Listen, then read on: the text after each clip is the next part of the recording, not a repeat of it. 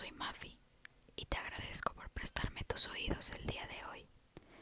En este episodio estaré leyendo los cuentos de Bill el Bardo de J.K. Rowling, en específico Babity Rabbity y su cepa carcajeante. Hace mucho tiempo, en una región muy lejana, vivía un rey idiota que decidió que solo él debía ejercer el poder de la magia. Así pues, ordenó al comandante de su ejército que formara una brigada de cazadores de brujas y le proporcionó una jauría de feroces abuesos negros. Al mismo tiempo, hizo leer esta proclama en todos los pueblos y ciudades de su reino. El rey busca un instructor de magia.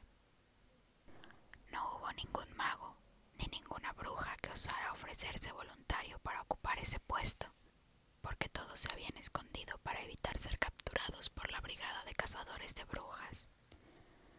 Pero un astuto charlatán sin poderes mágicos vio una oportunidad para enriquecerse. Se presentó en el palacio y declaró ser un mago de portentosa habilidad. Para demostrarlo, realizó unos sencillos trucos con los que convenció al rey idiota de sus poderes mágicos. De inmediato, fue nombrado hechicero mayor y profesor particular de magia del rey. Entonces, el charlatán pidió al rey que saco lleno de oro para comprar varitas y otros artículos mágicos indispensables.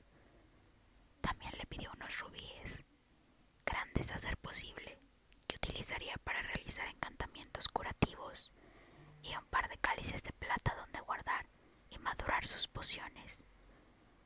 El rey idiota se lo proporcionó todo. El charlatán escondió el tesoro en su casa y regresó al palacio.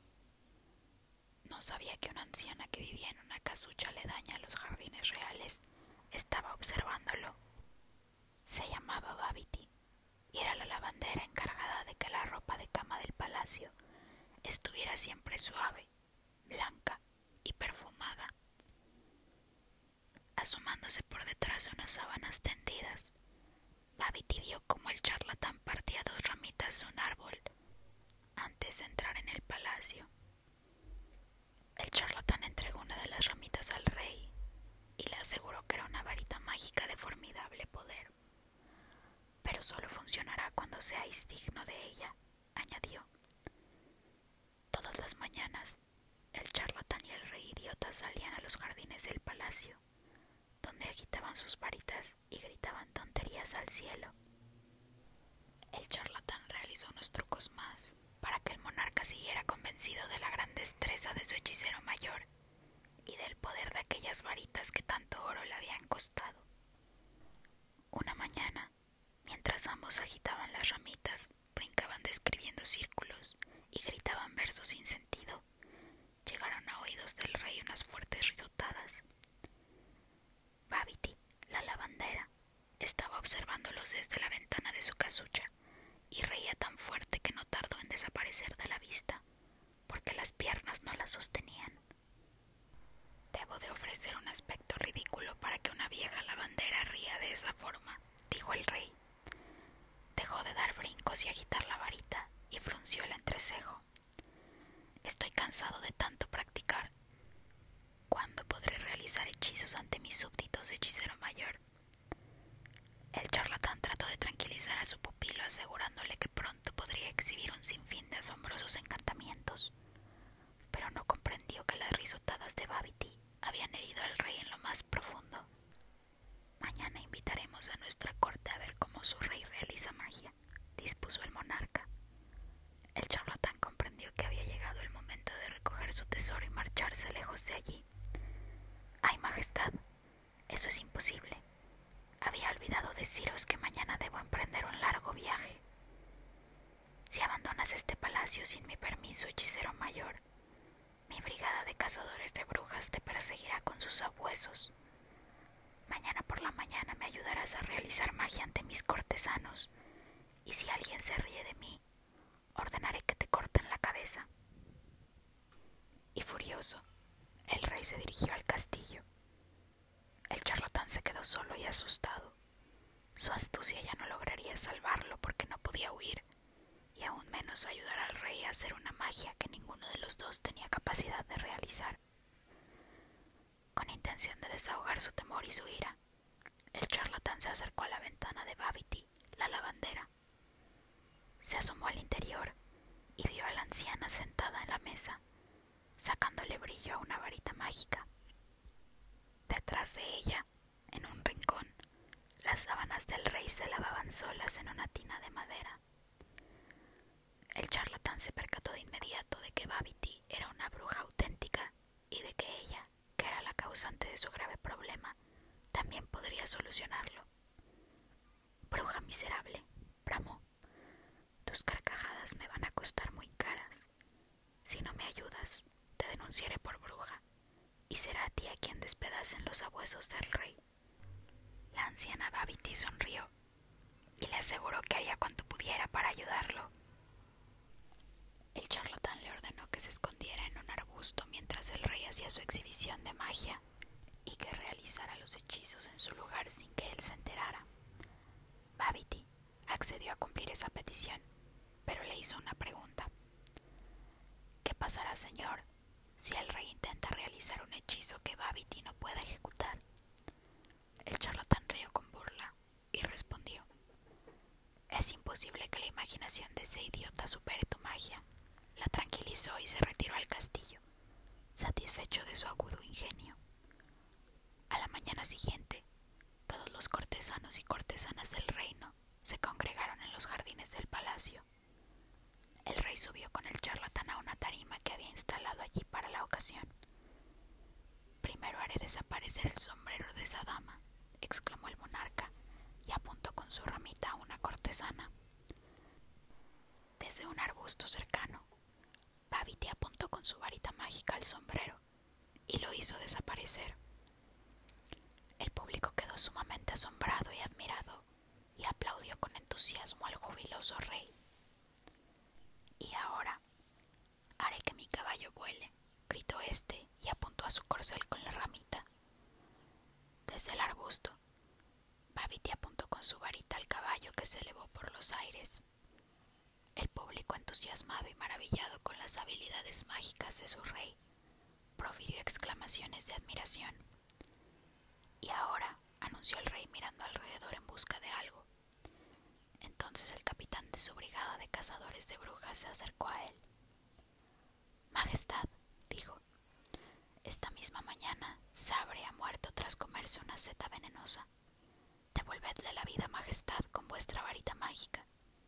Y a continuación, el capitán subió a la tarima el cuerpo sin vida del mayor sabueso cazabrujas. El rey idiota enarboló su ramita y apuntó al perro muerto. Pero en el arbusto, Babiti sonrió y no se molestó en levantar su varita, porque no existe magia capaz de resucitar a los muertos. Al ver que el perro no se movía, el público empezó a susurrar y luego a reír. Todos sospecharon que las dos primeras hazañas del rey no habían sido más que trucos. ¿Por qué no funciona? le gritó el rey al charlatán y éste tuvo que recurrir a la única artimaña que le quedaba. Allí, Majestad, allí, gritó señalando el arbusto donde estaba escondida Babity. La veo perfectamente. Una bruja perversa está bloqueando vuestra magia con sus propios hechizos. Apresadla, que no escape. Babity salió corriendo del arbusto y la brigada de cazadores de brujas fue en su soltando a sus abuesos que ladraban enloquecidos. Pero la bruja se esfumó tras un seto, y cuando el rey, el charlatán y los cortesanos llegaron al otro lado del seto, encontraron a la jauría de sabuesos ladrando y escarbando alrededor de un árbol viejo y retorcido. Se ha convertido en árbol, gritó el charlatán, y temiendo que Babity recobrara su forma humana y lo delatara, añadió Cortadlo, Majestad. Eso es lo que hay que hacer con las brujas perversas. Llevaron sin tardanza un hacha y cortaron el viejo árbol en medio de las ovaciones de los cortesanos y el charlatán. Sin embargo, cuando se disponían a volver al palacio, oyeron unas fuertes carcajadas. Se pararon y se dieron la vuelta. Necios, gritó la voz de Babity, que salía de la cepa que había dejado atrás.